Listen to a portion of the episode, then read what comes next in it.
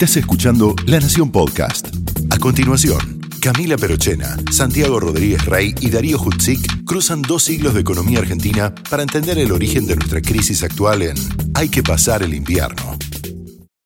Hasta los últimos años del gobierno de Carlos Saúl Menem, el plan económico se estaba quedando sin nafta. Aquello para lo que había sido tan efectivo, doblegar la inflación, no se mostraba igual para soportar shocks externos.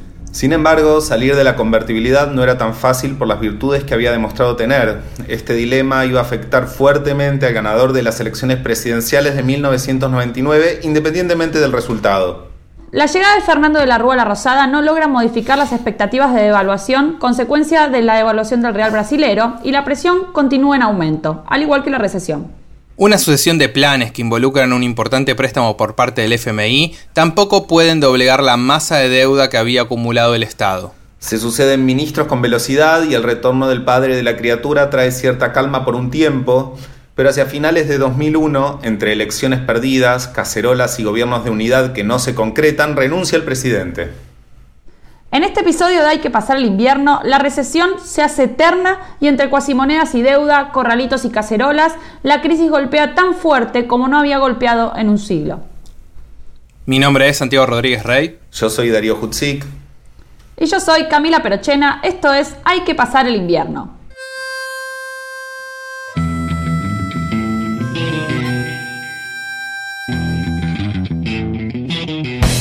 Primer lugar, anuncio, anuncio que el Estado argentino suspenderá el pago de la deuda externa.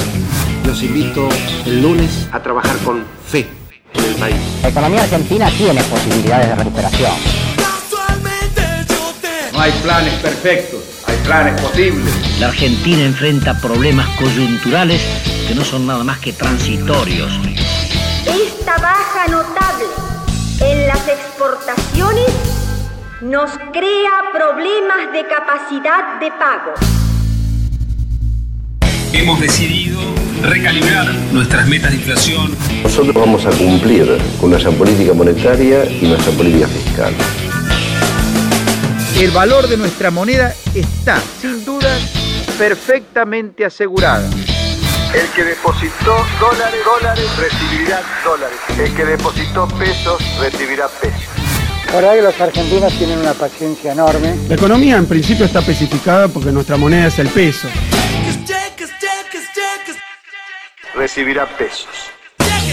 Por último, un mensaje de optimismo. Hay que pasar el invierno.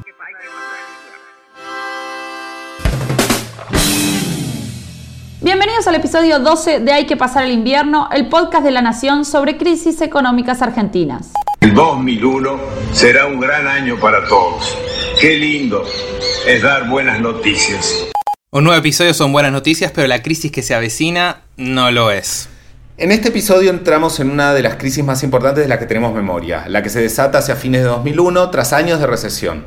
Y como vimos en la crisis de 1989, lo vamos a dividir en dos. En este episodio vamos a ver la entrada a la crisis de 2001 y en el próximo su salida. También, como viene pasando, nos acompañan tres protagonistas del periodo que fueron ministros de Economía en esos años. José Luis Machinea y Domingo Cavallo, que nos acompañaron en episodios anteriores, y se suma Ricardo López Murphy. Bueno, yo básicamente fui profesor universitario desde el año 73 Trabajé muchos años en el servicio civil, fui funcionario del Ministerio de Hacienda del año 75 hasta el año 84. Fui miembro de la asesoría de gabinete del presidente del Banco Central en el año 84. Trabajé como consultor internacional de ahí en más, muchos años, en América Latina, en China, en Europa, digamos, hice hice una experiencia yo en África muy vasta. Volví como investigador visitante en el 89 y ya de economista jefe a, comienzo del 92 y estuve ahí hasta que me designaron ministro de Defensa en el año diciembre del 99. Bueno, y ahí fui ministro de Defensa hasta marzo del, del 2001, que durante dos semanas desempeñé cartera de economía, infraestructura y vivienda. Pero bueno, vamos a recapitular un poco para ver dónde quedamos en el episodio anterior. Como ya vimos, la década de 1990 se había caracterizado por mensajes y resultados ambiguos. Por un lado, hubo puntos altamente positivos, como el freno al proceso inflacionario que duraba desde 1974, casi 20 años, e inclusive no una, sino un par de procesos de hiperinflación. También tuvimos crecimiento económico en buena parte de la década, mejoras tecnológicas de producción de energía y de productividad. Pero así como hay luces, también hay sombras. Y durante la década aumentó significativamente la tasa de desempleo, la desigualdad en la distribución del ingreso se acentuó y el empleo informal creció, entre otros deterioros del tejido social. En política económica, en el corto plazo, los gobiernos muchas veces deben decidir entre tener inflación o desempleo y navegan aguas intermedias piloteando la situación. Lo llamamos curva de Phillips. ¿Se arregla con un destornillador? No, no es ese Phillips, es otro Phillips. Un televisor. No, un economista neozelandés. Ah, ok.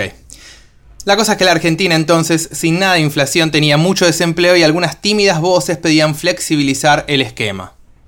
La situación se complicó más hacia final del segundo gobierno de Menem, cuando una seguidilla de shocks externos nos perfiló camino a la depresión. Argentina había administrado con cierto éxito el primero, el efecto tequila. ¡Tequila!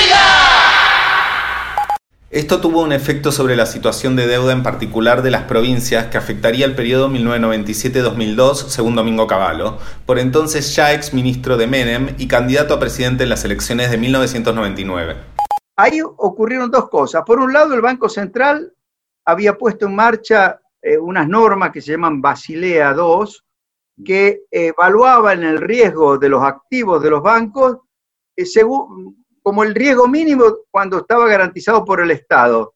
Y resulta que entonces las provincias dijeron, bueno, vamos a pedir que nos autorice el gobierno nacional utilizar la garantía de coparticipación federal eh, para pedir préstamo a los bancos. Y se largaron a pedir préstamo a los bancos, sobre todo la provincia de Buenos Aires, que seguía siendo propietario del Banco Provincia, era dual del el gobernador, y también eh, otras provincias que consiguieron que Menem les autorizara eh, el, uso de, de, la coparticipación.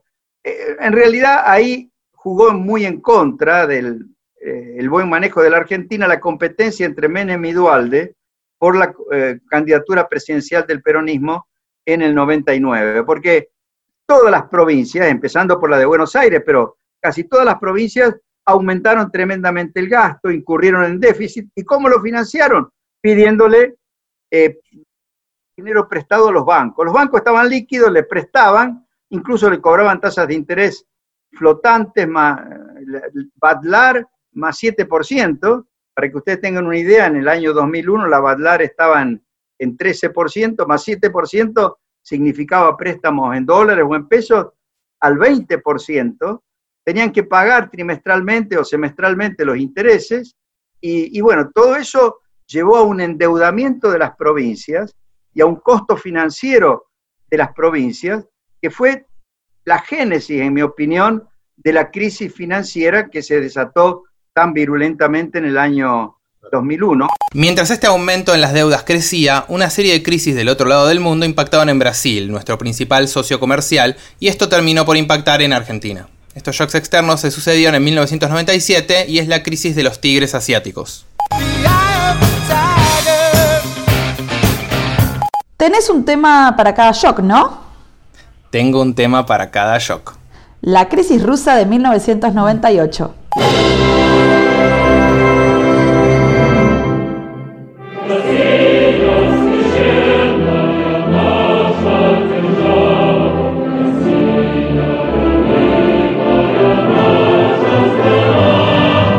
Bien ahí, himno de Rusia y no de la Unión Soviética.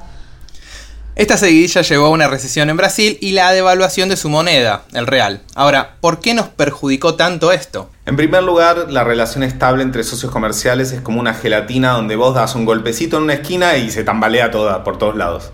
Eso es por las expectativas. Si hay lío cerca, tenés miedo de que te pase algo a vos. Incluso, más allá del miedo, hay una expectativa externa a que ese golpe se transmita a lo largo de la cadena. Pero además, la devaluación del real y otras monedas respecto del dólar dejó a la moneda estadounidense como muy valiosa en esos años. Como el peso estaba atado al dólar, quedó también como una moneda muy fuerte respecto a sus vecinos y socios comerciales. Esto llevó a que se redujeran las exportaciones a Brasil, principal destino de nuestros bienes exportables, por cierto, y en general se encarecieron los productos argentinos. Así lo evaluó Ricardo López Murphy. En general, me parecía que los problemas que teníamos eh, eran muy vinculados a un shock internacional tremendo, que, que era la combinación de la de los precios producto de la crisis asiática de las commodities, esa caída brutal de las commodities había tumbado a Rusia, al tumbar a Rusia se habían cerrado nuestros mercados de capitales, la mezcla de ese brutal shock sobre las commodities, sobre el, acceso al financiamiento internacional había, había derrumbado a Brasil, entonces enfrentábamos un shock de singular magnitud, y el problema para mí más grave que había era que el liderazgo y la sociedad en su conjunto no percibían que había habido un shock real devastador sobre la economía argentina y que había que acomodarnos a ese shock, que el receso que se veía era un problema de oferta, o sea, se había contraído el, digamos, el valor de la productividad de la economía argentina por la caída espectacular de los precios, sobre todo de Brasil y, de las commodities. Y eso eh, me parecía a mí que requería una corrección muy grande del, nivel de vida de nuestra economía para adaptarlo a la, a la, a la realidad de la disposición de recursos. Y en el debate nacional no estaba eso, estaba, eh, estaba la idea de echar la culpa a la convertibilidad, la, no era el problema, el problema era con convertibilidad o sin convertibilidad, había que bajar el nivel de vida a la nueva realidad que era precios internacionales mucho más bajos, eh, los vecinos mucho peor y los costos de capital mucho más altos. Y yo diría, la sociedad tenía la ilusión, como buena parte del gobierno y del liderazgo, que les tocaría un periodo de prosperidad, y no era cierto, no venía la prosperidad. A esta moneda demasiado fuerte, apreciada en ese contexto, hay que sumarle una caída de los términos del intercambio que, como ya vimos, significa que el valor internacional de lo que vos exportás está en caída respecto de los viernes que importás. Esto te complica más la cuenta corriente y los ingresos fiscales. Así como el tipo de cambio fijo uno a uno de peso y dólar a finales de los 90 era complicado, Vimos en el episodio pasado que salir de la convertibilidad no era algo en lo que se estuviese muy de acuerdo y varios expertos, incluso Cavallo, relataron cómo quizás en 1997 o 1999 hubieran sido buenos momentos para hacerlo. Sin embargo, el contrafáctico no es nada obvio. Es decir, ¿nos hubiese ido mucho mejor dejando flotar el peso? Hay que tener presente que las devaluaciones en Argentina suelen ser contractivas, ya que la mejor competitividad de las exportaciones se ve compensada por caída de la demanda con salarios reales decrecientes. Producto de las crisis en las principales economías en desarrollo, se derrumbó la confianza de inversores internacionales en las economías emergentes y endeudadas como Argentina. ¿De dónde íbamos a sacar divisas para cumplir con los compromisos de deuda sin exportaciones pujantes ni refinanciamiento? Las economías endeudadas en recesión suelen renegociar o refinanciar sus vencimientos más cercanos, pero en ese momento no había liquidez para el mundo en desarrollo en general ni para la Argentina en particular. Como pasa habitualmente en estos contextos, los capitales empezaron a huir del mercado local. ¿Qué se podía hacer frente a eso? Bueno, la convertibilidad con el tipo de cambio fijo traía problemas muy similares a los que había traído el sistema de patrón oro la disciplina fiscal que requiere y la ausencia de expansión monetaria como herramienta contracíclica pueden atar de pies y manos a la política monetaria ante shocks de liquidez o de confianza externos, como los que sucedieron entre 1997 y 1998, por ejemplo. Hacia la segunda mitad de 1998 la desaceleración económica era evidente y si bien el año terminó con un crecimiento económico global, la recesión al final de la presidencia de Menem ya era un hecho y tema junto con el desempleo de la campaña presidencial de 1999. Vos querés un país mejor, donde haya trabajo para todos, para vivir de lo que sabes hacer y no de lo que estás haciendo para sobrevivir donde vuelva a haber una industria nacional, no para aislarnos del mundo, sino para mostrarle al mundo nuestra propia capacidad de producir. Vos querés un país mejor. Vos querés que las cosas cambien. Y van a cambiar. Todos hablan de cambio. Nosotros sabemos cómo hacerlo. Juan de Ortega. la fuerza que hace falta. Entre esas ideas, la idea de dejar flotar el peso comenzaba a ser mella, pero la mera proyección de una devaluación daba mucho, pero mucho miedo. Tres cosas que quiero que queden claras de la Argentina que viene. Uno, el que las hace las paga. Dos, Argentina va a crecer. Tres, conmigo el ajuste lo hace la política y no el pueblo. Ah, conmigo un peso, un dólar. La gran pregunta que va a recorrer todo este episodio es cuándo salir de la convertibilidad. Así nos lo explicó José Luis Machinea, ministro de la Rúa entre 1999 y 2001. Parece que hay como dos preguntas distintas. Una es si uno está de acuerdo o no en entrar a la convertibilidad. Y la segunda, ¿qué es lo que uno hace una vez que entró? Entonces, a uno puede ser que, me acuerdo, ¿qué es lo que me decía? Me acuerdo cuando estaba en la CEPAL, ¿qué es lo que me decía el presidente Correa de Ecuador? Decía, la convertibilidad, ellos tenían dolarización más que convertibilidad, es un desastre, así el país no puede crecer, eh, y llegó y no la sacó, siguió con eso. Entonces, ¿por qué? Y básicamente porque es muy difícil salir. Entonces llegamos a esa situación, antes de asumir nos encontramos que había una devaluación fuerte de Brasil, que fue a comienzos de del 99, eh, ¿no? Fin del 98, comienzo del 99, había una extraordinaria apreciación del dólar en el mundo. Nosotros estamos atados al dólar y el dólar se apreciaba en todo el mundo, quiere decir, nosotros nos apreciábamos junto con el dólar. Había una caída en el precio de las commodities, ¿no? Que exportaba Argentina. Y había elevadas tasas de interés porque lo que hace la Reserva Federal eh, eh, a fines del 99 y sobre todo al comienzo del 2000 es subir las tasas de interés hasta 5 o 6 puntos. ¿eh? Eh, porque eh, decía que esta situación, eh, la inflación no era sostenible en Estados Unidos. Así que teníamos los problemas de la convertibilidad en un contexto de apreciación del tipo de cambio, de evaluación de Brasil, caída en el precio de las commodities y elevadas tasas de interés. La pregunta ahí es, ahí digo, esa situación, ¿pensamos que iba a ser permanente o no iba a ser permanente? Porque, a ver, si lo que teníamos por delante una, una cosa transitoria y la situación se iba a normalizar, bueno, uno hacía otra cosa. Si la situación era permanente, la situación era mucho más complicada y sinceramente casi el único camino que había era salir de la convertibilidad, cosa que era casi imposible.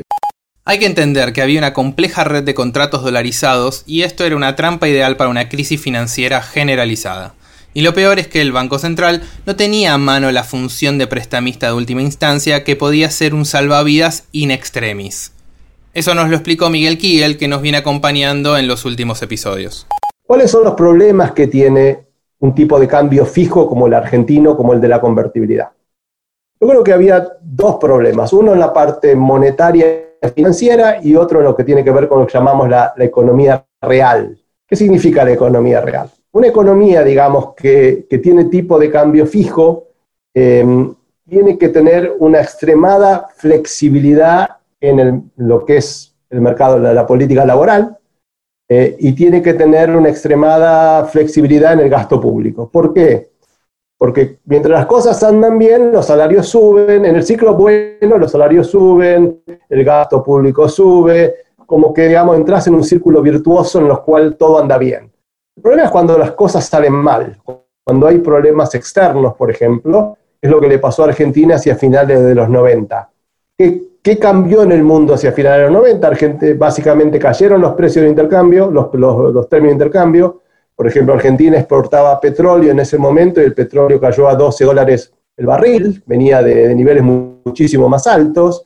Eh, y, y, cómo responden los países ante esa situación? Básicamente necesitan una devaluación cuando, digamos, cuando eh, eh, la forma de corregir un shock externo es o devaluación o una fuerte caída del gasto doméstico, que sería una baja reducción, de, una enorme reducción del gasto público. Y ahí es donde apareció el problema. Argentina no podía devaluar porque tenía convertibilidad, y si vos no podés devaluar cuando necesitas un tipo de cambio más alto, ¿qué es lo que viene? Una fuerte recesión. Y esa fuerte recesión te complica la vida, digamos. Eso fue uno de los problemas. Y Argentina, digamos, si uno me preguntan, es lo, por, qué, ¿por qué se cae la convertibilidad? Bueno, uno de los factores importantes es cambio en el escenario internacional, tanto de commodities como financieros, o sea, hay menos financiamiento para los países emergentes y Argentina no puede responder. Esto era un esquema complejo del cual no era fácil intentar salir. Estaba todo dolarizado, entonces vos sabés que tocabas el tipo de dólar, el, el tipo de cambio y no sabías, no sabías qué iba a pasar, por ejemplo, con todas las deudas. O sea, todas las empresas estaban endeudadas en dólares. Eh, el gobierno estaba endeudado en dólares. Entonces vos salías de, la convertibilidad, devaluabas y vos veías que había un problema en la solvencia del Estado, de las provincias, de las empresas y hasta de las familias, que tenían hipotecas en dólares, prendas en dólares, créditos personales en dólares.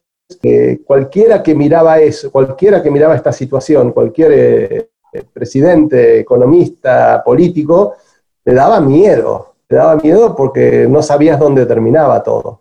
Entonces, en algunos espacios académicos se empezó a discutir la salida de la convertibilidad, pero todavía en el espacio público era un tema muy tabú. Algo de eso nos contó Cavallo, que hacia 1999 ya estaba a full en modo campaña. Podemos vivir mejor, podemos vivir sin miedo. Les aseguro que hay una esperanza, porque yo tengo un plan. Un plan para crecer, un plan para creer. Caballo es garantía, Caballo tiene un plan. Caballo es acción, acción para crecer. Caballo presidente, una república en acción. Acción por la república. Le- les digo una cosa, yo estaba advirtiendo de todos estos problemas porque yo estaba, eh, digamos, primero era candidato a diputado nacional en el 97 y después candidato a presidente en el 99 y obviamente hablaba de todos estos temas, pero resulta que cada vez que yo hablaba de eh, encontrar una adecuada salida eh, del tipo de cambio fijo o de la convertibilidad con tipo de cambio fijo e introducir flexibilidad, todos se me ponían en contra porque decían, ¿cómo el padre de la convertibilidad o del uno a uno quiere que o se aprecie o se deprecie o, o, quiere salirse del sistema? Incluso recibí, el, el- el Financial Times hizo una editorial criticándome cuando yo era candidato a presidente por el hecho de que hablaba de introducir flexibilidad en el sistema eh, monetario argentino. Eh, como estábamos en campaña electoral y como De la Rúa había eh, basado su campaña en conmigo un peso, un dólar, obviamente a mí no me convenía, eh, no era prudente que yo saliera a explicar de estos temas que son complejos y que los economistas, no, economistas bien formados podían entenderlo, pero que era- eran difíciles de entender, y yo por eso no insistí mucho en ese momento. Recién empecé a explicar todos estos temas cuando ya fui ministro de Economía de De la Rúa en el 2001, pero ahí ya la crisis era muy, muy grave y muy difícil de, de manejar. Mencionamos que en la campaña del 99 los temas fueron dos. Ya tenemos una recesión importante y en el ambiente del empleo la cosa se está poniendo muy tensa. El desempleo es elevado hace rato y en los últimos años había aumentado fuerte la informalidad laboral y la desigualdad. Nos los contó Roxana Mauricio, doctora en economía, investigadora del CONICET y profesora de la UBA. entramos en un periodo final de la convertibilidad, donde empiezan a mostrarse los eh, desbalances más importantes de la convertibilidad, allá por el 98, con una situación de mercado de trabajo que ya era compleja, con una tasa de desempleo de dos dígitos, con salarios que no habían, a pesar de que se recuperaron respecto a esa caída en el 94-95, no habían recuperado los valores promedio del comienzo de los primeros años de la, de la convertibilidad y con tasas de desigualdad claramente más altas de las que habíamos tenido al comienzo de los 90, porque a, a mediados de los 90 empieza ese proceso de crecimiento fuerte de la desigualdad.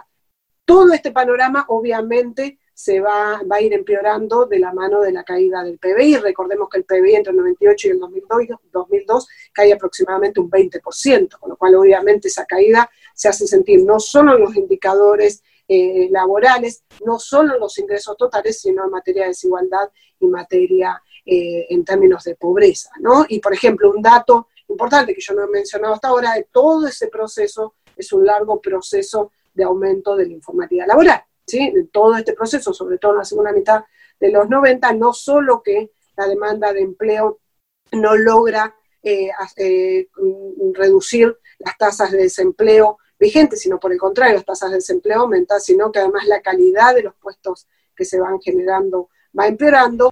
Este periodo se caracteriza por un notable aumento de la informalidad laboral. Parte de la informalidad laboral se concentra en empresas que uno puede suponer que son de menor productividad. Por ejemplo, son empresas de menor tamaño, entonces son empresas cuyos niveles de productividad son más bajos y por lo tanto seguramente también son más bajos la posibilidad que tienen estas empresas de hacer frente a toda la legislación laboral y a los costos obviamente asociados a la legislación laboral.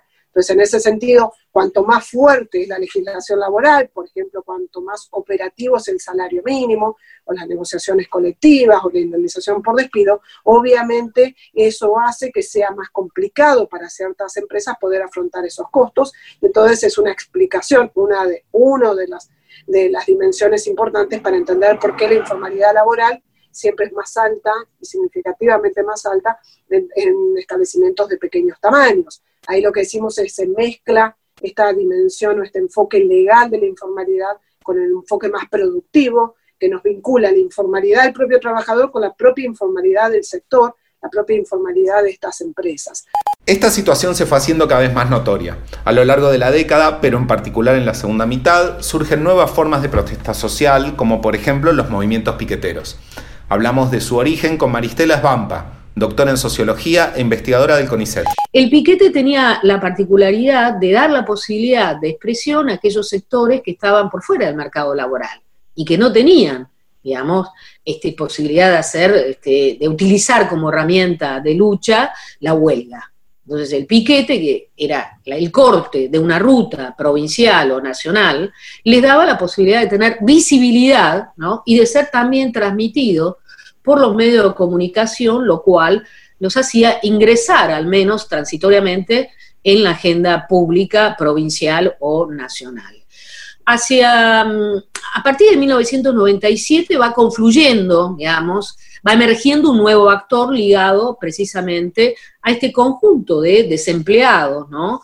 Que este, eh, vemos sobre todo eh, el, movimiento de piqueteros o el movimiento de trabajadores este, desocupados, sobre todo nace ¿no? en las provincias, ¿no? Este, muy ligado a eh, el proceso de privatización de IPF, ¿no? en provincias como Neuquén y como Salta. Y eso confluye con un movimiento también de desempleados de larga data, algunos de ellos, este, del sur y, el oeste del conurbano bonaerense.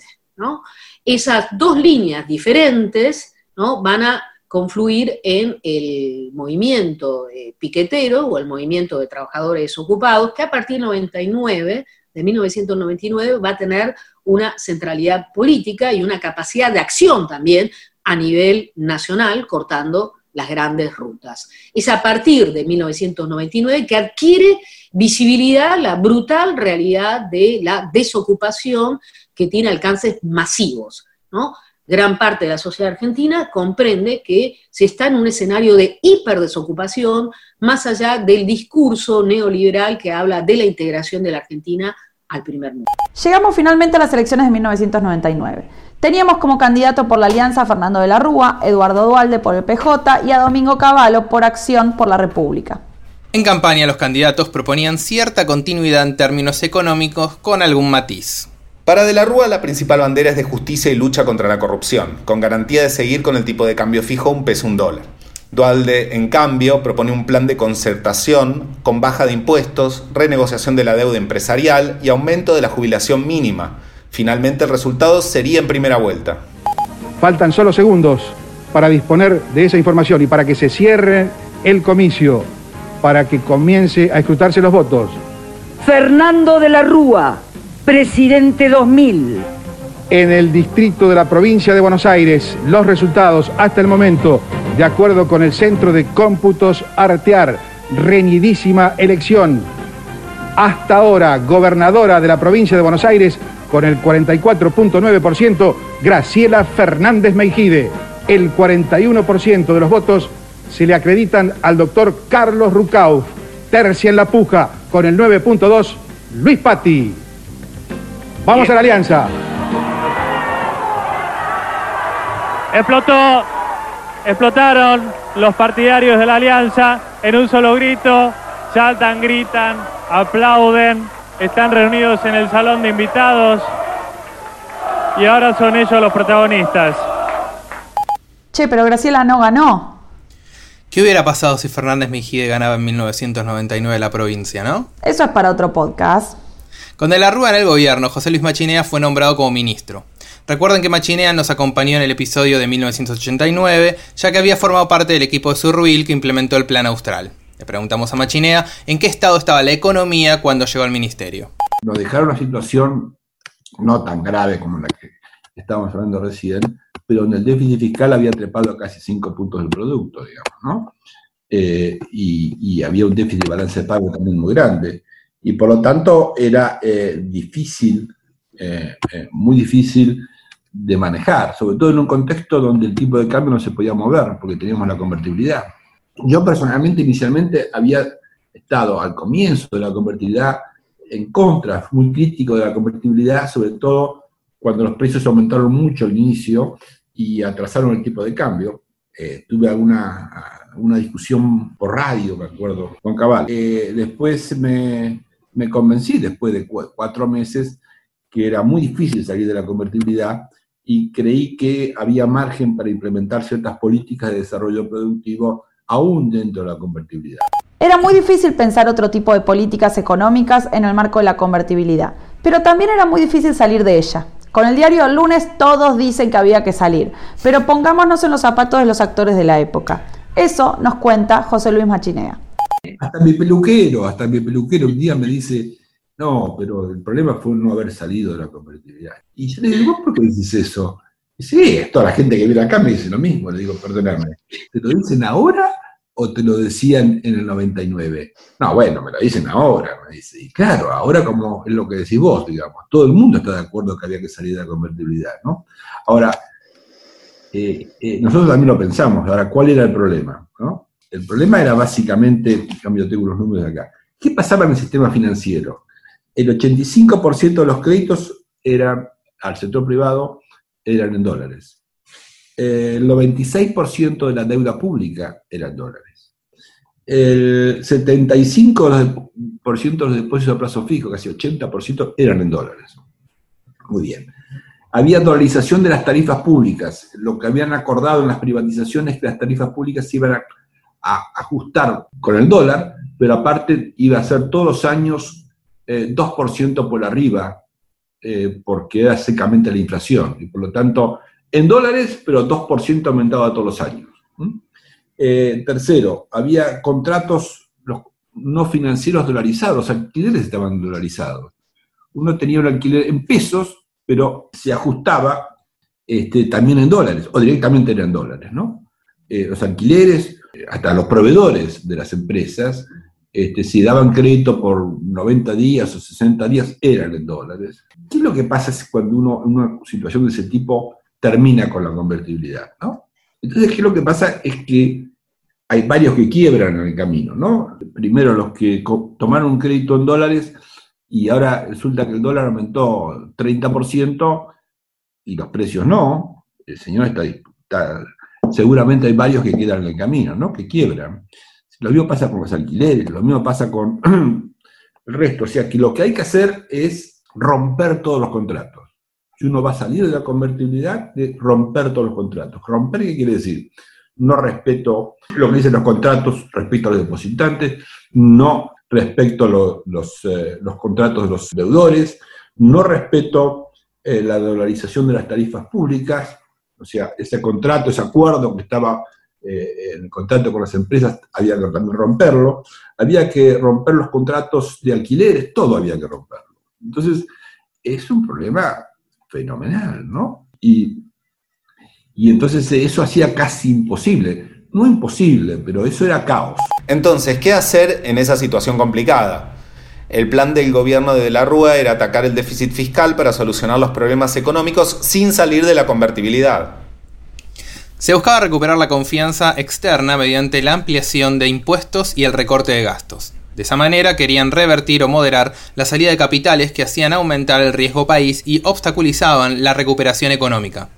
Por eso, Machinea apuntó, mediante diferentes políticas, a la austeridad fiscal. El problema es que el déficit fiscal era ya de casi 5 puntos del producto. Por lo tanto, yo nunca era, eh, no estaba muy de acuerdo de hacer grandes ajustes fiscales, pero algo había que hacer, primero porque no éramos creíbles ya, eh, el país no era creíble. Segundo, porque no había posibilidad de hacer un acuerdo con el Fondo Monetario Internacional. Sin el acuerdo con el Fondo, Argentina estaba rápidamente en una situación de default. O sea, las reservas que teníamos, que nos habían dejado, daban para dos meses, ¿eh? no más. Me pareció que lo más razonable era hacer esa reducción, eh, esa reducción del déficit fiscal mucho menor a la que pidió el fondo. Yo diría que la mitad de lo que pidió el fondo, pero algo hicimos, porque entre otras cosas estaba eh, otra en la cual he sido recordado durante, voy a seguir recordado durante mucho tiempo, que es este, el impuesto a los eh, ingresos, ¿no? La tablita machinea, como se dijo después, que era eh, uno de los impuestos que aumentamos. Los impuestos durante la década previa habían sido, habían aumentado, los impuestos al IVA habían aumentado de 13 puntos a 21. Como sabemos, el IVA es un impuesto muy regresivo, ¿no? que castiga básicamente a los sectores más populares. Entonces lo que yo planteé es que no podíamos continuar con un aumento adicional del IVA y que por lo tanto este, yo lo que quería que había que hacer es mejorar, porque el impuesto a los, el impuesto a los ingresos, o el impuesto como se llama a las ganancias, no es ganancia, ¿no? pero el impuesto fue creado en Argentina en 1932 por Previs, pero lo que hicimos es aumentar las alícuotas ¿no? y redujimos, reducimos algo el mínimo no imponible. Eso era más o menos medio punto del producto, no era un gran ajuste fiscal, medio punto del producto, pero por eso he sido recordado por muchos durante, y va a seguir siendo recordado durante mucho tiempo. Pero básicamente el impuesto a los ingresos es un impuesto que existe en cualquier país del mundo, ¿no? Cualquier país del mundo tiene razonable tiene impuesto a los ingresos. No solamente en el mundo desarrollado, en América Latina todos los países, casi todos los países tienen impuesto a los ingresos y es el impuesto más redistributivo que uno puede imaginar. El objetivo entonces era dar señales y convencer a los mercados de que acá no iba a pasar lo que otras veces sucedió en Argentina. El gasto iba a estar controlado. Además del aumento de impuestos y recortes de gastos, se establecieron topes a las transferencias que Nación hacía a las provincias. Pero el aumento de impuestos y los recortes de gastos fueron pasando facturas sobre el nivel de actividad. Las inversiones no llegaban y se asentaba la idea de que la Argentina no podía hacer frente a sus deudas. Los problemas financieros se veían agravados por las fracturas al interior de la coalición de gobierno. La gente de Standard Poor's, me acuerdo que había venido en, en septiembre, el presidente eh, de la no estaba, y me dice, no, no, nosotros ya creemos que la economía la situación, la política económica es muy razonable. Yo me quedé pensando, ¿por qué les parece que es razonable, digamos, no? Pero, pero la situación política de este país es, lo vemos muy inestable. Así que nosotros vamos a bajar, vamos a hacer un downgrade de la, de la calificación de Argentina. Digo, no, pero bueno, no pueden hacer eso, etcétera. Bueno, yo digo, bueno, hagamos una cosa, digo, el presidente no está, ¿ustedes quieren hablar con el vicepresidente? Sí, sí, encantado. Entonces consigo, lo llamo Chacho Álvarez le digo, mirá, pasa esto. Digo, sí, sí, yo lo recibo. Bueno, Chacho Álvarez tenía una enorme capacidad de convencimiento, así que los puso ahí, le habló como una hora, salieron de esa reunión, yo digo, y ya nos convenció, dice. Así que no vamos a hacer un downgrade de la Argentina. Un mes más tarde, Chacho Álvarez renuncia. Lo que pasa con la renuncia de Chacho Álvarez es que el riesgo país aumenta 300 puntos en un mes, eh, y ahí aparece el famoso blindaje, etcétera, etcétera, como una manera de tranquilizar la, situación. Y bueno, yo, la situación se había puesto, había mejorado después del blindaje, pero se había puesto complicada la relación de alguna manera con el presidente. La viví de esa manera, así que yo decidí renunciar. Pero veamos qué fue eso que Machinea llama el blindaje. Daro, zapatero a tus zapatos. Hacia el final de la presidencia de Bill Clinton se negocia un refinanciamiento con el FMI. Así fue como en enero de 2001 llegó un crédito por 40 mil millones de dólares para blindar la economía de los efectos financieros. Pero fue una carta que duró poco. Dos meses más tarde, hacia marzo de 2001, se empezó a hacer evidente que Argentina no iba a poder cumplir con las metas de gasto público establecidas por el FMI, por lo cual se ponía en peligro los próximos desembolsos y esto aceleró la salida de depósitos. En este contexto se produjo la renuncia de Machinea y su reemplazo por Ricardo López Murphy, quien hasta entonces se desempeñaba como ministro de Defensa. Pero el diagnóstico que hacía López Murphy no era el mismo que hacía el presidente de la Rúa. En general la discrepancia más grande que yo tenía era con el presidente, porque el presidente tenía la sensación, digamos, que es comprensible, un hombre muy inteligente, él tenía la sensación de que no podía ser tan grande la adversidad. La adversidad que me están relatando no, es, no puede ser tan grande. Y bueno, básicamente mi esfuerzo en las discusiones era la adversidad es mucho peor de lo que el propio ministro Machinea le dice. Y eso a mí me chocaba que, que me pidiera que me hiciera cargo de la cartera de economía porque él conocía perfectamente nuestra discrepancia y, digamos, no sé cómo decirlo de una manera que no suene, es conocida mi firmeza sobre las posiciones que tengo. Entonces, persona que es eh, extremadamente eh, temperamento cordial, como José Luis Machinea, de, una actitud muy dialoguista y flexible, ya era difícil. Imagínense con una persona que por, por temperamento es digamos, muy firme y muy, muy determinado. Entre otras cosas, por eso fui ministro de Defensa. Usted me escuchaba hablar, no tenía dudas dónde estaba la verticalidad del mando. Ante la gravedad del shock externo y la crisis financiera en ciernes, López Murphy priorizó la disciplina fiscal en el programa para intentar dar la señal de confianza que se necesitaba. La resistencia social e interna a su programa fue muy contundente. Bueno, yo estaba visitando a las tropas nuestras estaban, eh, digamos, acantonadas en, Chipre, integrando un contingente de Naciones Unidas. Y ahí esa tarde me enteré que el ministro había renunciado y, me llamó el presidente. Y me preguntó y me pidió, bueno, ahí bueno, fueron dos semanas de muy duras discusiones. O sea, yo le llevé al presidente, yo asumo el lunes, el martes estaba el programa. Eh, ahí lo que cuando conversamos ese domingo a la noche que yo llegué de Europa, yo le dije, en dos semanas yo tengo que explicarle a la población eh, los problemas que tenemos. Dos semanas de tiempo tenemos para que todo el mundo tenga conciencia de la gravedad del problema y se cree el consenso alrededor del programa. Y nos pasamos prácticamente dos semanas discutiendo pero con una intensidad enorme con el gabinete, con la coalición de gobierno, con la coalición parlamentaria, de una manera muy, fueron muy duras esas reuniones, porque había mucha resistencia a aceptar la gravedad, pero tampoco había alternativa, o sea, ¿cuáles eran las alternativas? Yo me había comprometido a que el viernes siguiente no, no de la primera semana, de la segunda semana a la noche explicaba el programa a la población. Y bueno, esas dos semanas fueron dificilísimas, eh, muy, con mucha, digamos, conflicto, eh, pero el compromiso estaba y yo le dije al presidente, si, si usted cree que no, no hay consenso para hacer lo que yo profesionalmente creo que es inescapable, eh, lo mejor es que me remueva el cargo antes que pronuncie el discurso, después va a ser muy costoso. Bueno, el presidente obviamente tenía, él veía el nivel de conflicto que había y las dificultades, pero bueno, la situación en los mercados era extraordinariamente compleja y se había generado una gran expectativa de que, de que, bueno, que iba a enderezar la cosa, o sea que que sacarme un peso a mí iba a ser más difícil que operarme. O sea, iba a venir una época muy firme en la, finanza pública, no digo sí, digo, no es lo que yo pensaba o hacía, sino lo que la gente creía, y verdad, eso hubiera ocurrido. Y, a partir de allí, eh, Finalmente, la mañana del viernes ese, el presidente me autoriza a decir el discurso, que lo conocía y lo discutimos varios días con mucha profundidad.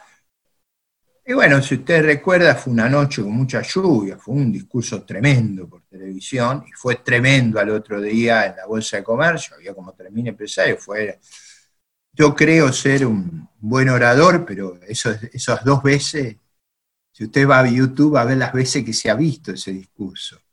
Eh, creo que lo hice con, con la mayor elocuencia que pude, las dos veces, pues sabía que se jugaba el futuro. Y por último, quiero transmitirles un mensaje de optimismo. El optimismo y la convicción de que estamos enfrentando los problemas, de que no los evadimos, de que no rehuimos los desafíos, de que sabemos que enfrentamos dificultades muy complejas, que vamos a enfrentar en los próximos días debates muy profundos, seguramente posiciones antagónicas. Lo vamos a hacer con la seguridad y la convicción, con ese optimismo visceral que en el éxito de este esfuerzo, del éxito de este esfuerzo, depende el éxito de nuestra nación. Si nosotros no lográramos ser exitosos, las condiciones para recrear el crecimiento y la viabilidad de la Argentina como nación se encontrarían afectadas. Y en ese, en ese sentido no podemos concedernos ni un minuto, ni un segundo siquiera de vacilación. Tengan ustedes la seguridad que haremos ese esfuerzo y que lo haremos hasta la última fuerza que tengamos. Lo haremos porque estamos convencidos, lo haremos sobre todo porque conocemos con crudeza y realismo lo que es la alternativa a nuestro fracaso. Eh, bueno, las encuestas, la tarde del sábado, después de los dos discursos, daban 60% de la población en desacuerdo, 40 en acuerdo. Bueno, había una gran tensión, teníamos que ir a, Santiago de Chile a la reunión del BID. Eh, el lunes por la mañana, antes de partir, le habían puesto una bomba a la oficina privada mía, o sea, tuvimos, tuve, muchas este, dificultades, eh, pero partí a, Santiago de Chile y ahí pasaron muchas cosas, pero no las voy a contar públicamente, eh, pero hubo, por supuesto, los presidentes Lagos y Valle me dieron un enorme respaldo en las reuniones que tuvimos, me dijeron no vaya a aflojar ni muerto.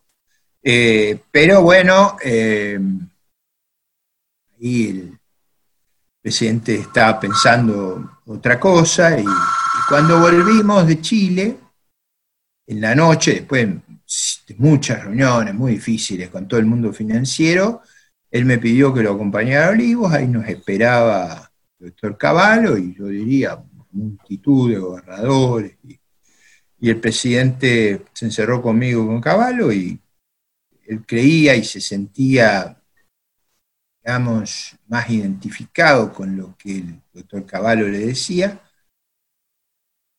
Yo pensaba que el camino que había puesto era el, más idóneo, pero el presidente se, se sentía más inclinado a, respaldar una alternativa como la que le proponía el doctor Caballo y en esa oportunidad, bueno, yo era un ministro designado, el que tenía legitimidad de origen era él, si él no estaba dispuesto a respaldar lo que yo creía que era imprescindible, yo no tenía otra opción que presentar la renuncia. Y eso hice en esa misma noche, en ese mismo lugar, la escribí ahí de puño y letra, eh, y pasamos al otro salón donde lo esperaban los diputados, los senadores, los gobernadores.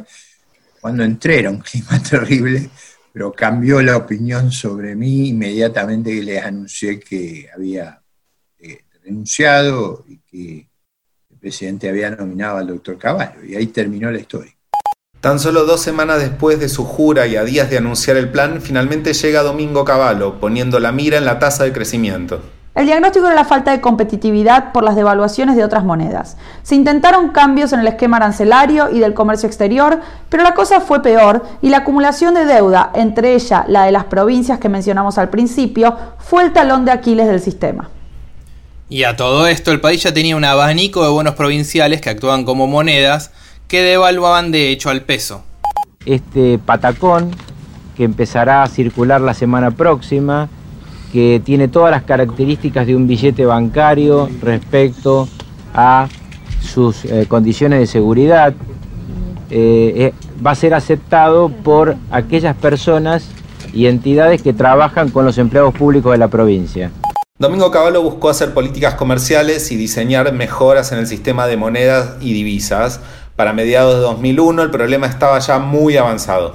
Cuando yo traté de introducir el euro, ya el, real estaba muy desprestigiado en ese momento, se había despreciado mucho, en, la convertibilidad, en mayo del, del 2001, ya fue un poco demasiado tarde. Además, eh, al introducir el euro no podíamos eh, dejar de violar la ley de convertibilidad en el sentido del uno a uno y por lo tanto eh, mantuvimos la relación uno a uno y tratamos de compensar a exportadores con un reintegro de la diferencia entre el dólar euro y el dólar y, ponerle un sobre, sobre arancel de importación equivalente a las importaciones. Pero bueno, todo eso era un mecanismo que eh, transitoriamente podía dar un cierto alivio, sobre todo eh, a, exportadores y, al, y, ayudar a equilibrar el comercio exterior, pero ya fue demasiado. El problema, la crisis financiera que eh, se había desatado, ya oscurecía cualquier cosa que uno pudiera hacer por el lado de las políticas de precios y las políticas de, comerciales, y bueno, ahí había que abocarse, como nos abocamos, pero lamentablemente no lo pudimos terminar, a resolver el problema de la crisis de deuda y de la crisis financiera que fue terrible en el año 2001.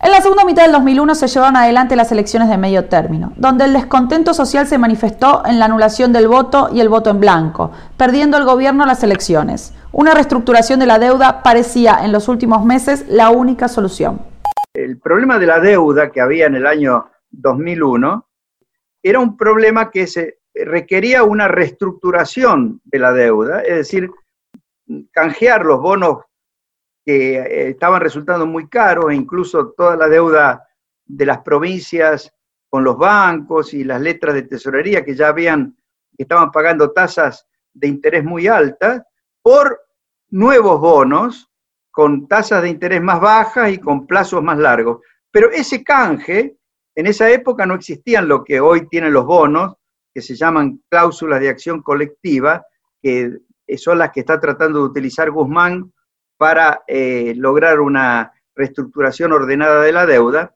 Entonces, pero eh, encontramos una forma de avanzar también hacia una reestructuración ordenada e incluso logramos hacia eh, fines de noviembre, principios de diciembre del 2001, reestructurar más del 50% de la deuda pública total eh, a través de lo que se llamó el préstamo garantizado, que es un poco complicado explicarlo, pero que había permitido bajar la tasa de interés a menos del 7% desde algunas creencias o deudas del Estado que tenían tasas del 20 o 21% en dólares, y además alargar por tres años todos los plazos de vencimiento, de tal forma que no habría vencimientos en el año 2002, 2003, 2004.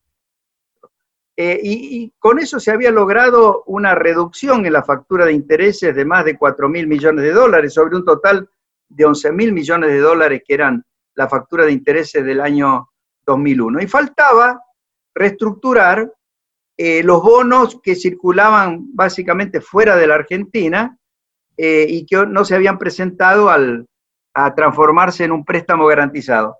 Eh, pero teníamos todo listo para eh, lanzar ese canje, incluso teníamos los votos necesarios para imponer unas cláusulas que no son las de acción colectiva que se utilizan ahora, sino que se llamaban cláusulas de salida consentida. pero, ¿qué ocurrió? Cuando estábamos en ese proceso, se produjo el golpe institucional del 19 eh, y 20 de diciembre del 2001, que eh, finalmente llevó al poder a, a, Duvalde, que había perdido las elecciones en el, en el 99. Esta figura de golpe institucional no es acompañada por otros que ven en el estallido de diciembre de 2001 una ebullición social consecuencia de la crisis y medidas como el corralito, un límite semanal al acceso de depósitos bancarios de 250 pesos dólares semanales en una economía que se movía mucho en efectivo, que tiene su desenlace en la renuncia del presidente de la Rúa. El cacerolazo, en primer lugar, también, digamos, como repertorio de acción es dinámico, no es lo mismo el cacerolazo del 19 de diciembre del 2001 que los cacerolazos, cacerolazos que se dan hoy en día contra la cuarentena. Son muy diferentes. El cacerolazo del 19 de diciembre fue un hecho histórico, un gran acontecimiento, imprevisto, ¿no? Eh, que inauguró un nuevo ciclo de acción colectiva en Argentina y que tenía diferentes, eh, digamos, albergaba diferentes demandas, demandas de transformación, demandas de solidaridad, al mismo tiempo también demandas de vuelta a la normalidad, todo estaba mezclado en esa primera noche de grandes cacelorazos que terminaron con el gobierno de, de, la Rúa. Tuvieron un fuerte protagonismo de las clases medias, es cierto, ¿no? Y de las clases medias urbanas, básicamente, pero también había múltiples sectores, digamos, muy heterogéneos entre sí. La evolución de los mismos hay que seguirlas a lo largo de varios años, porque efectivamente parte de esos sectores que tuvieron un protagonismo en el cacerolazo del 19 de diciembre de 2001 fue a engrosar, digamos, el proceso asambleario en la ciudad de Buenos Aires o en otros grandes aglomerados urbanos, muchos de ellos también formaron parte de estos colectivos culturales, culturales que buscaron un cruce y articulación social con esos sectores más excluidos. La entrada a la crisis de 2001, a fines de 2001, presenta un clásico problema de inconsistencia temporal en economía política. Más claro, Doc. Ok, Marty. Básicamente que antes de tomar una medida puede ser más o menos ideal para ese momento, pero una vez tomada puede ser muy difícil abandonarla. Como pasa con la cuarentena, es una solución efectiva al principio, pero después es complejo salir. Sí, son soluciones bastante drásticas que generan que el sistema funcione muy condicionado a ellas. Con la convertibilidad en Argentina pasó algo similar. Fue una posible solución y efectiva contra la hiperinflación de fines de los 80s y principios de los 90s, pero era un dique de contención que era difícil abandonar gradualmente por varios motivos. Principalmente el tejido de contratos establecidos en dólares y los temores a salir, aunque sea de manera programada por el efecto contractivo de la actividad económica. La salida de la convertibilidad fue muy traumática tanto a nivel socioeconómico como político. Sin embargo, hacia enero de 2002 habilitó eventualmente una mejora del contexto macroeconómico, en parte por mérito de fundamentos establecidos durante la vigencia de la ley. La figura institucional del Banco Central fue importante, nos lo explicó Laura D'Amato, quien nos acompañó en varios episodios y nos pone así en camino al próximo episodio. Parte de, no sé, llamar exitoso la salida de la convertibilidad a pesar del tremendo costo social y económico que eso tuvo, eh, tiene que ver con los logros de la convertibilidad en el sentido de em, el tema, eh, cómo afectó, eh, afectaron tantos años de estabilidad nominal al proceso de formación de precios, digamos, y a las expectativas. Yo trabajaba en el Banco Central en esa época y, me acuerdo de que en ese momento el fondo auguraba que podía haber, no sé, una hiperinflación en algún momento.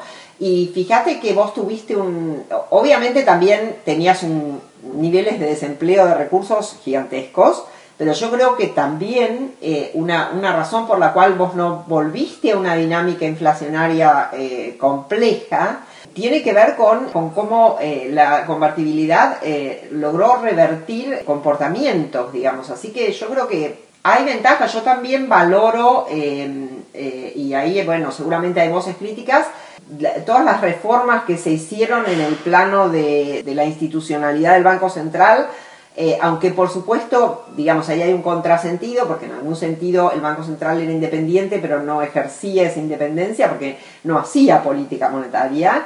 Pero eso tiene algún, algún componente para mí fundacional en el sentido de poder pensar en una institución eh, bueno, más, más modernas, más acordes al rol que hoy tienen los bancos centrales. También hubo muchos avances en, en términos de, te diría, de la bancarización también y del desarrollo eh, de la intermediación bancaria que quedaron quedaron, cuyos efectos beneficiosos los estamos viendo hoy y los vamos a seguir viendo. Entonces, eh, con una mirada un poco más larga uno podría decir que hay, no sé, que hay muchas cosas que fueron positivas.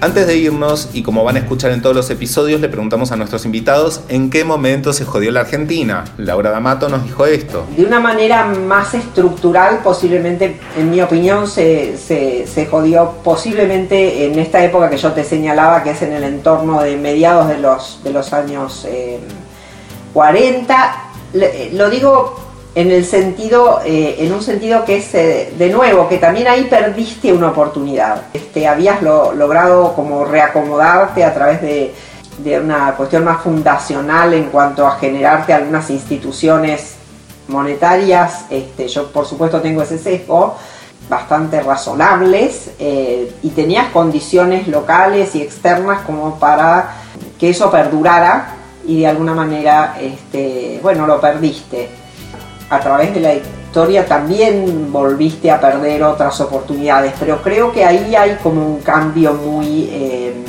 hay un giro muy, eh, muy abrupto, ¿sí? En la manera en que la política y la institucionalidad, digamos, de la política monetaria cambia. Es como un quiebre muy, muy importante. López Murphy nos dijo esto. Ahí hay una, a ver, yo diría que hay tres fechas que yo miraría con algún cuidado.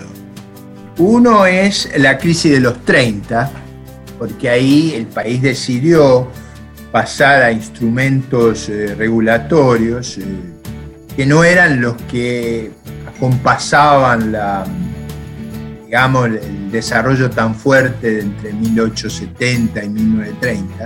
Creo yo que a la salida de la Segunda Guerra Mundial es donde para mí se produce el problema. Pero digo acá cuidado porque esto puede ser como una cosa antiperonista y no tiene ese contexto. ¿Qué es lo que pasa al fin de la Segunda Guerra Mundial? El liderazgo argentino, muy amplio, eh, tiene una lectura muy negativa del orden liberal que el país había crecido, bajo el cual el país había crecido. Es decir, la crisis de la Primera Guerra Mundial y la crisis de los 30 lo llevan a ir hacia un régimen que sea de otro tipo, no el régimen de asignar los recursos de acuerdo a la oportunidad del, mercado mundial, sino un régimen más corporativo, bajo la inspiración de un intelectual español muy importante, que es el que escribe el primer plan quinquenal y que tuviera una formidable influencia sobre Perón, pero y sobre los estados mayores de aquella época, pero también yo diría sobre una buena parte de la oposición, porque ustedes recuerden que la oposición cambia su, concepción doctrinaria en el programa de Avellaneda, o sea, el radicalismo antes de, la declaración de Avellaneda era muy parecido a las ideas de López Murphy, después de la declaración de Avellaneda dejó de serlo, para, para ponerlo en términos muy claros. Y la tercera fecha que yo miraría con algún cuidado es 1974.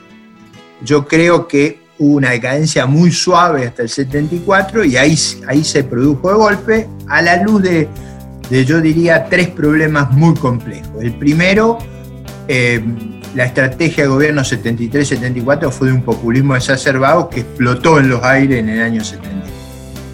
En segundo lugar, tuvimos un deterioro de los precios externos del 74 al 2001 dramático. Ese, es el segundo fenómeno. Y el tercer fenómeno es que en el, la crisis del 75, es decir, el Rodrigazo, cuando se va a una inflación de tres dígitos, de los cuales el primero no era la unidad, eh, eso se convirtió como en un franque.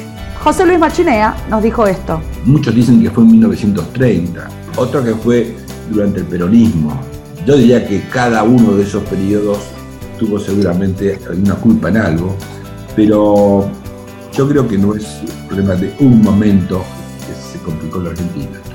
Es eh, eh, un problema más complejo que tiene que ver con las características eh, sociales y políticas de la Argentina. Yo diría, entre otras cosas, a la dificultad que hay en la Argentina de lograr ciertos acuerdos mínimos. Como pasa en otros países. Les agradecemos por su participación en este episodio a Domingo Cavallo, Rosana Mauricio, José Luis Machinea, Maristela Svampa, Ricardo López Murphy, Miguel Kigel y Laura D'Amato. Y como siempre, les recomendamos alguna lectura. En esta ocasión, el libro de Miguel Kigel, Las crisis económicas argentinas. Los invitamos a que se suscriban al podcast para que nos acompañen en este recorrido por la historia argentina a través de sus crisis. Nos pueden escuchar en La Nación, Spotify, iTunes o en el agregador de podcast que prefieran. En el próximo episodio de Hay que pasar el invierno se suceden cinco presidentes en dos semanas, se anuncia la suspensión del pago de la deuda externa y entre corralones y rescate de cuasimonedas, entre devaluaciones y especificaciones, la economía rebota y se comienza a salir de la crisis. Mi nombre es Santiago Rodríguez Rey. Yo soy Darío Hutzik. Y yo soy Camila Perochena. Adiós.